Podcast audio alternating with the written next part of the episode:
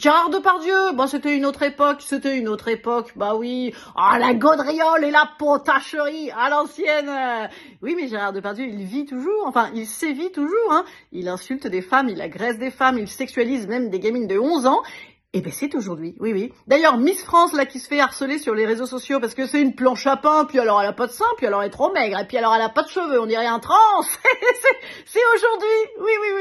La seule différence avec notre époque, c'est qu'on est conscient, hein. on sait maintenant hein, que ben, la France est misogyne, sexiste, kiffe la culture du viol. Euh, on est aussi conscient des chiffres de la pédocriminalité. Et qu'est-ce qu'on en fait? Euh ben rien.